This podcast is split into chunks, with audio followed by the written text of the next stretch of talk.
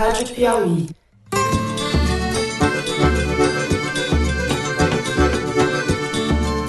Olá, você está ouvindo uma edição extraordinária do Foro de Teresina, o podcast de política da revista Piauí. O presidente Michel Temer era o líder dessa organização. Isso, uma organização criminosa que há 40 anos assalta o país, não existia outra medida. Eu sou Fernando de Barros e Silva, diretor de redação. Voltei ao estúdio com os meus companheiros, o editor do site da Piauí, José Roberto de Toledo. Fala, Toledo. Como diríamos lá em Tieter, olha! Olha! E a repórter Malu Gaspar. Oi, Malu. E aí, gente? Bem, mais uma vez nós somos atropelados pelos acontecimentos numa quinta-feira. A Polícia Federal faz isso de propósito, porque sabe que nós gravamos o foro na quarta-feira. E o diretor da Polícia Federal nos ouve. E nos rola um ouve. boicote, rola um boicote. Diretor, superintendente da Polícia Federal do Rio, Ricardo Saad, nos ouve.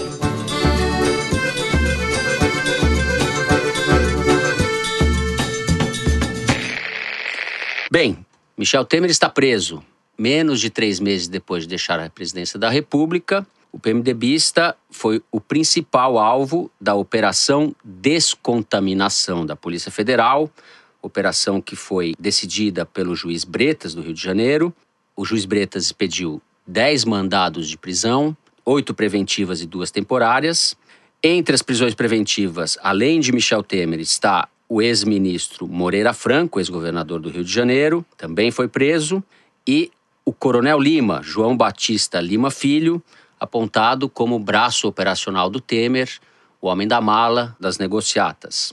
Maria Lúcia, para a gente começar por ordem nessa confusão, vamos recapitular as razões da prisão. Qual é a acusação? Porque o Temer tem 10 inquéritos contra ele. E esse se refere a irregularidades envolvendo a usina de Angra 3. Exatamente. Explica para o nosso ouvinte. Essa prisão de hoje ela é uma decorrência da operação Radioatividade, que foi uma operação que começou a partir da delação do executivo, dono da Engevix, José Antônio Sobrinho, A empreiteira Engevix, operação de 2015. Isso, que contou que pagava propina para o almirante Otton, que era o comandante lá da eletronuclear, responsável pela contratação das obras e do projeto de Angra 3. Ele disse que pagava propina para esse Otton e que, em determinado momento, ele foi abordado pelo coronel Lima, que é o testa de ferro do Temer, segundo a Lava Jato, querendo forçar a entrada dessa empresa dele, a Argeplan, no consórcio para fazer uma parte do projeto de Angra 3.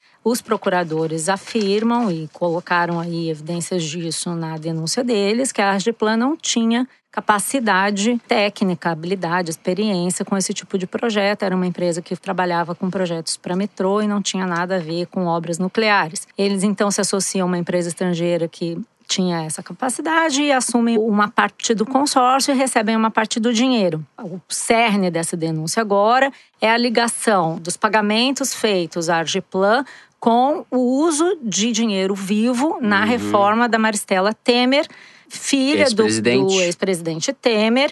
E essa reforma foi feita pela mulher do Coronel Lima, a Maria Rita Fratese, e foi paga em dinheiro vivo. Uma coisa nova que a investigação trouxe, que ainda não estava claro, pelo menos para o público em geral, e que está comprovado nos e-mails, nas mensagens que eles aprenderam, que o almirante Otton devia sua permanência no cargo ao Temer.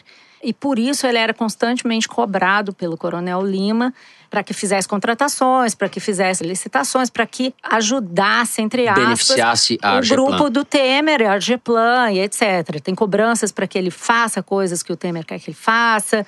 E sempre nessa linha, você deve ao turco o seu cargo. Então, isso é uma coisa nova. A outra coisa nova, que o Michel Temer usava um celular da Ageplan. Mais uma ligação do Temer com a Ageplan. Outra coisa que me chamou a atenção, o Otton e o Coronel Lima trocaram 399 ligações entre 2011 e 2012. Então, eles se empenharam em Mais mostrar… do que eu falo com você, hein, Malu? 1999. É que a gente fala por zap, né? Que é Tá pra não- certo. Veja bem.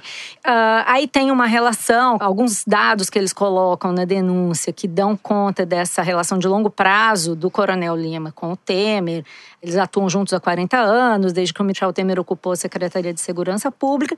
E chama atenção também o fato de que muitas das propinas combinadas por esse grupo com os empresários são propinas combinadas no longo prazo. Essa denúncia ela é feita em cima da história da reforma, mas o fundamento para a prisão preventiva que eles utilizaram essa história de que o Temer é líder de uma organização criminosa, ele reúne elementos de outras investigações, que são a da JBS, a investigação do Porto de Santos e a investigação do chamado quadrilhão do PMDB, que é o seguinte, eles dizem que são crimes que ainda estavam em curso. Eles dizem que essa quadrilha já comprovou ser capaz de tentar obstruir as investigações. Uma coisa nova também que veio nesse quesito, que o grupo do Temer vinha monitorando e levantando a vida dos investigadores da PF.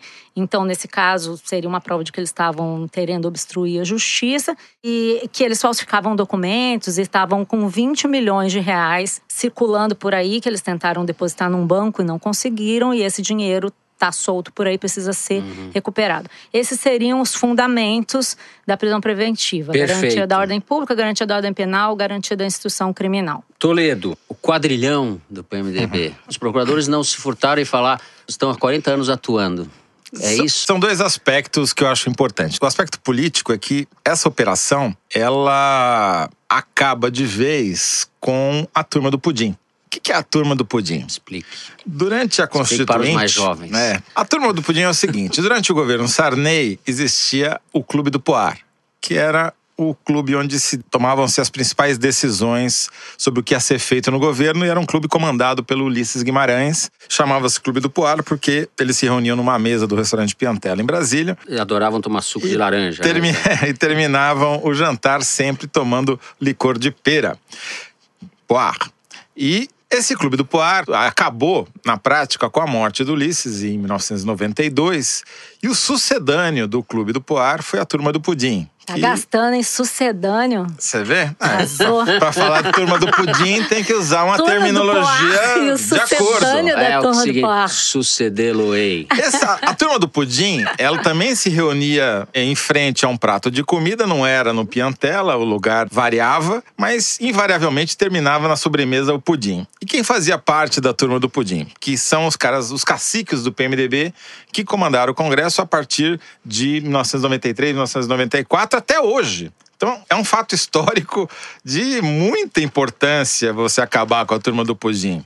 A turma do pudim era Michel Temer, Renan Calheiros, Jucá, Eliseu Padilha, Moreira Franco, Henrique Eduardo Alves e o Gedel Vieira Lima. Então, o Gedel na cadeia, Henrique Eduardo preso, acho que agora já está solto, mas enfim, ficou preso um bom tempo.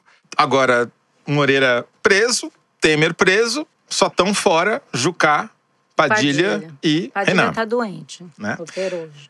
Então, do ponto de vista político, isso é muito simbólico, porque esses caras de fato dominaram a política brasileira durante quase três décadas. Eles formavam a maioria no Congresso e todos eles foram ou presidente da Câmara, ou presidente do Senado, ou líder do governo, ou líder do maior partido, da maior bancada. Com isso, eles tinham acesso ao poder faziam as nomeações como essa, ou bancavam a permanência no governo, seja de quem fosse o governo, de pessoas de alto escalão, como, por exemplo, o almirante presidente da Eletronuclear, o almirante Otton. Otton. E isso foi um esquema, um jeito de fazer poder, de distribuir poder, de comandar o país, de fazer dinheiro, que, enfim, está acabando agora, teoricamente. E, em- e sempre como linha auxiliar, como maior força fisiológica do Congresso, vamos dizer assim, e do poder, Sim. não só do Congresso, né, com vários governadores. O PMDB sempre teve muitos governadores, muitos prefeitos pelo país e no Congresso muito peso. Ora servindo ao Fernando Henrique, ora servindo ao Lula. É bom lembrar que o PMDB teve a candidatura vice com a Rita Camata do Serra. Em 2006 não teve candidato, mas no segundo turno o Temer apoiou o Alckmin em 2006. Em 2010 o Temer vira vice da Dilma. Mas então o- esse grupo não tem convicção nenhuma, na verdade. É um grupo fisiológico Sim, do que poder. funciona Tinha como e que levou certeza, Marcos né, que Nobre, no poder que cobrava o propina em pensador 20 Marcos anos, Nobre, né? a forjar a expressão PMDBismo.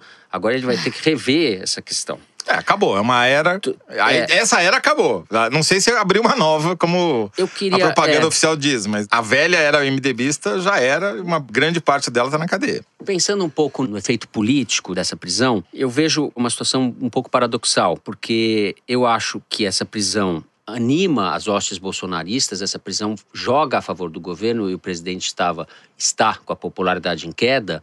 Esse tipo de coisa joga lenha no enredo dele de que ele veio aqui para acabar com a velha política, com a corrupção, etc, etc. O Lula e o Temer agora estão no mesmo lugar.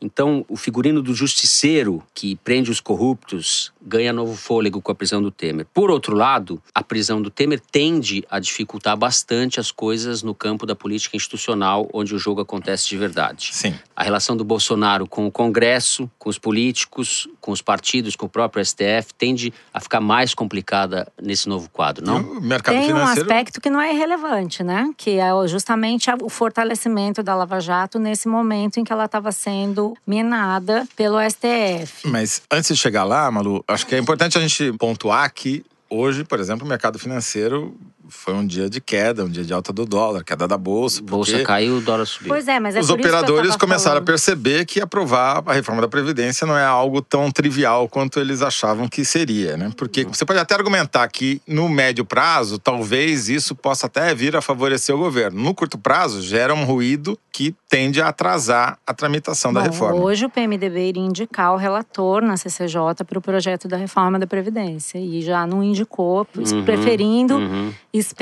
O que acontecer. Mas sabe por que eu falei isso do fortalecimento, Toledo, da Lava Jato?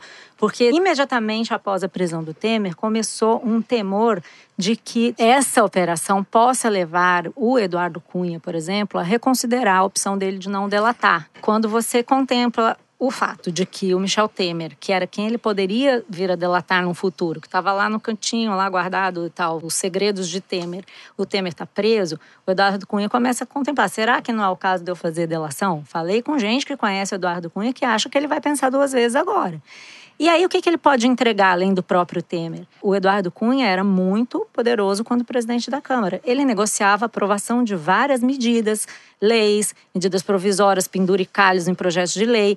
Ele vendeu serviços para muita gente que está bem quieta no seu canto. Fora que ele tinha bancadas, ele coordenava muitos deputados no Congresso. Sem falar que o próprio José Antônio Sobrinho fez anexos da delação que continuam sob sigilo. José Antônio Sobrinho, Da Engevix. presidente da Presidente Engevix. da Engevix. Tem partes da delação dele que continuam sigilosas É, e estão na PGR, que significa que envolvem pessoas com foro privilegiado.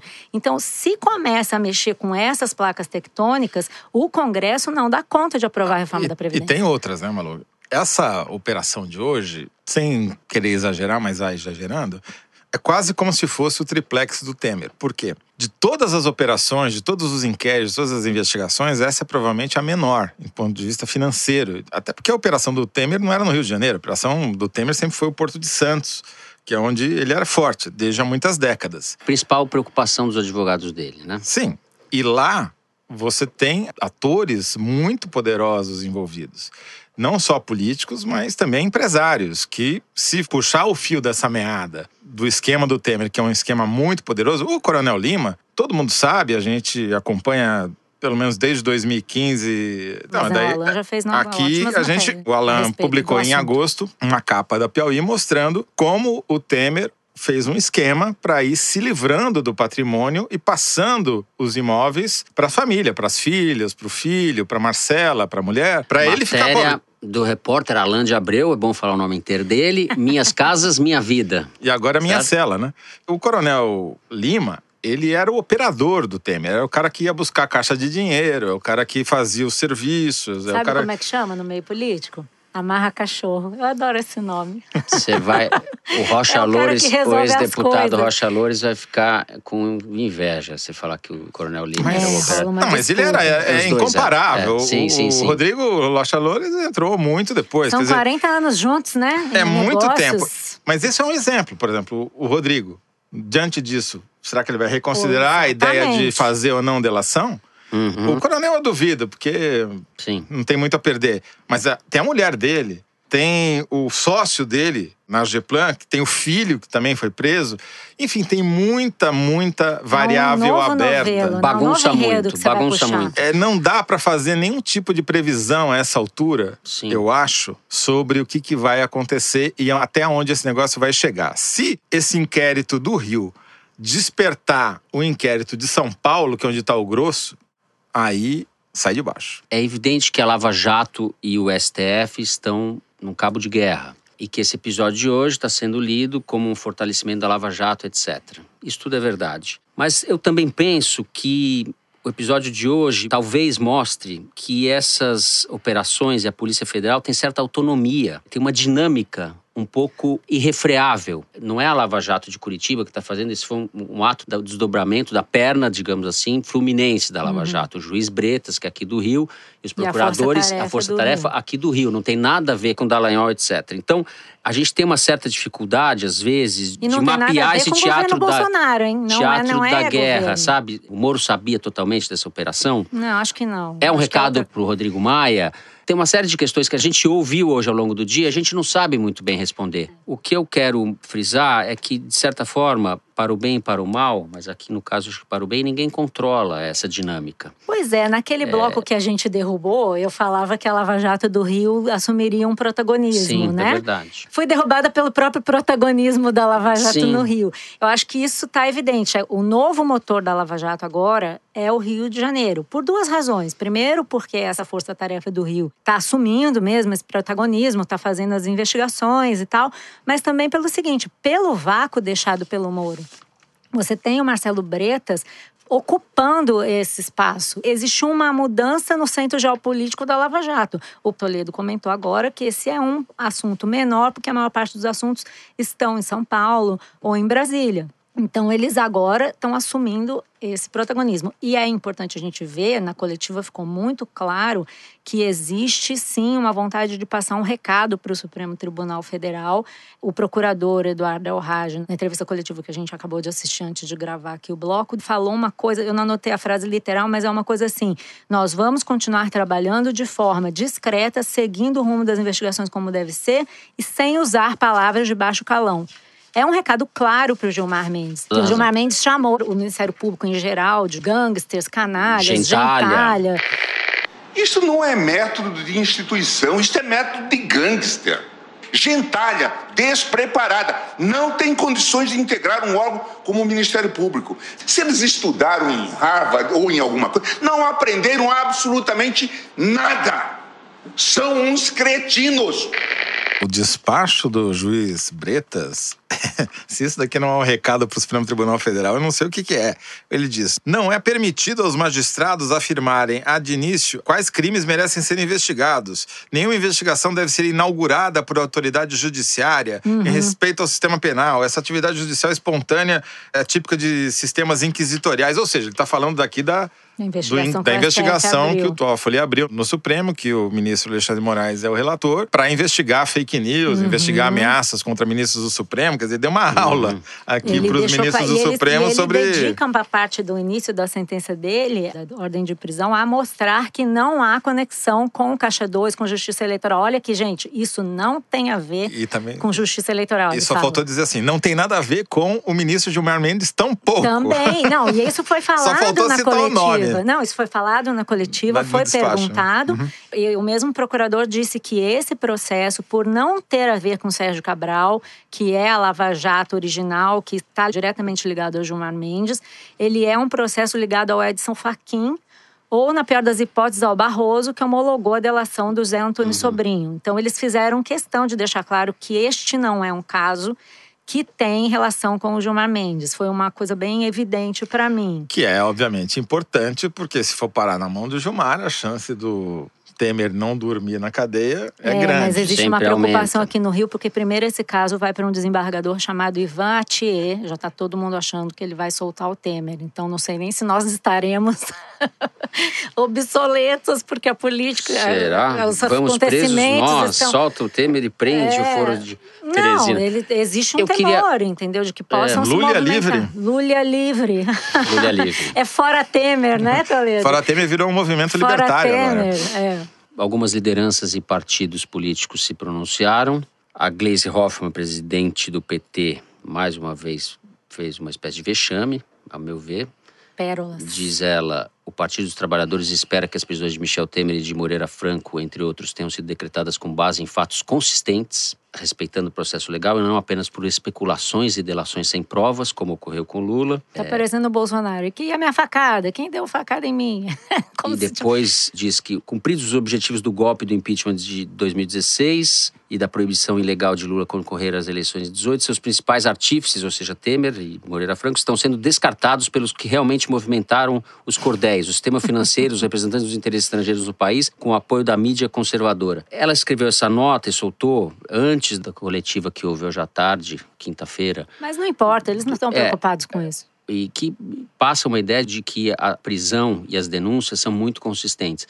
Então, é uma espécie de vexame, de politização barata. A tentativa do PT é angariar todos os descontentes, os temerosos, os que estão cometendo golden shower involuntário, enfim, de um lado para um- se unir contra o governo, contra a reforma da Previdência, tentando criar um bloco. Não me parece que vai ter muito sucesso, porque eu acho que o Mas é um problema pouco outro. patético que ela sai em defesa do Michel Temer, em defesa desse jeito dela, É chama uma de golpista defesa tal. esquizofrênica, É uma né? defesa Espero que tenha esquizofrênica, mas- provas, mas... o Temer é, tá- é um vagabundo. Eu não entendi muito bem o que, ela quer dizer, afinal É de tudo contas. Ela tá tático confusa. aqui, não tem pudor nenhum um negócio desse, O- não tem parâmetro moral. A Claro. nota do PSOL é muito melhor que a do PT. Quase comemorando, né? Como Então, diriam os bolsonaristas, né? Quase fala grande dia, né? é, exatamente. O Tasso, não vejo nenhuma razão para prender o presidente da República. Isso é um espetáculo Ah. midiático para agradar este ou aquele setor, etc. Tasso Gereissati, senador pelo PSTB. Ou seja, os políticos estão metendo os pés pelas mãos. Mas mostra como eles Mostra. estão preocupados Sim. e, enfim, É. a- a- como é que essa coisa vai ficar Outra expressão que a complicada. gente tinha usado no bloco que caiu a água está chegando no queixo.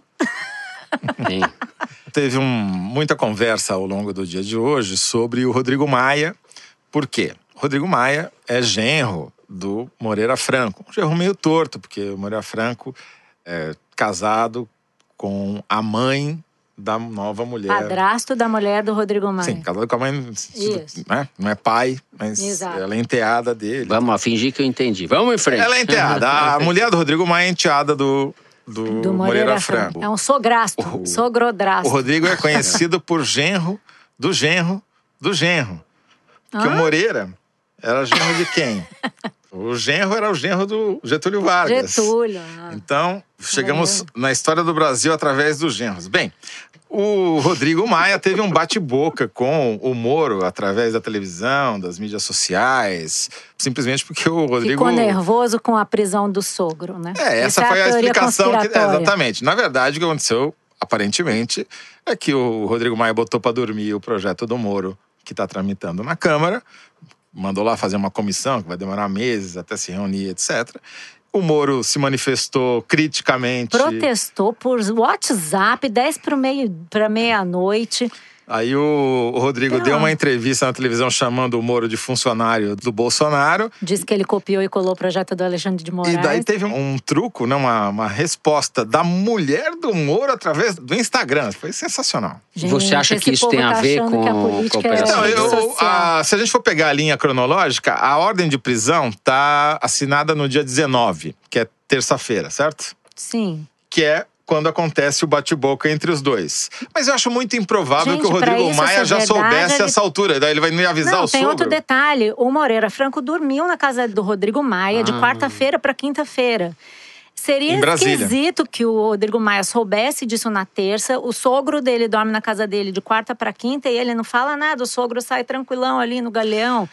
Não combina, a história não fecha. entendeu? Tá certo. De qualquer modo, se não é vero, é bem trovato. Né? É bem retrovato. o povo no Brasil adora teoria conspiratória, né? Inclusive teve uma que hoje é aniversário do Bolsonaro, que isso seria um presente, foi marcado de propósito para agradar o Bolsonaro. Mais uma vez, né? Essa eu não acho- tinha ouvido. Eu- ba- Opa, foi a primeira que apareceu, presente pro presidente e tal. Os Pessoa- bajuladores. Os do- povo pira, do né? Não tem Bolsonaro nada a ver uma coisa falando com a isso. outra, não tem nada a ver. Bom, A gente vai ter muita surpresa essa semana ainda. Só espero que essas surpresas aconteçam na segunda ou na É, a gente terça-feira. espera. É, sobre isso, eu queria registrar aqui todas as mensagens que chegaram, especialmente pelo Twitter, tirando sarro da gente. Por exemplo, o FB Pereira, pelo Twitter, disse: Dizem por aí que a prisão do Temer é a resposta do Moro ao Maia. Tá errado! A Lava Jato conspira contra o podcast da revista Piauí. Ah, isso é Fato. certo. Zero Toledo, Malu Gaspar e Isso Fernando é Barros vão precisar gravar Fato. um PS ao A podcast. Lava E Jato não gosta do foro de Teresina. Mesma coisa o Alisson Alarza, diz que do jeito que as coisas andam, nós três aqui vamos ter que fazer foro de Teresina todos os dias e por aí vai. Todos têm razão. Bom, com isso a gente chega ao fim dessa edição extraordinária do Foro de Teresina. O foro tem a direção da Paula Scarpim, os produtores são Luiz de Massa, Mari Faria e Ana Carolina Santos. Quem nos edita é a Mari Romano. A finalização e mixagem são do João Jabassi, que também fez a bela releitura da nossa música tema, composta pelos piauienses Vânia Salles e Beto Boreno. A responsável pela coordenação digital é a Kelly Moraes. Nós gravamos no estúdio da Rastro com o Dani Di e o Luca Mendes. Eu sou o Fernando de Barros e Silva e me despeço dos meus queridos companheiros Malu Gaspar Tchau, pessoal. E José Bom fim Roberto. de semana, sextou. de Toledo. Até a próxima prisão. que não seja nossa.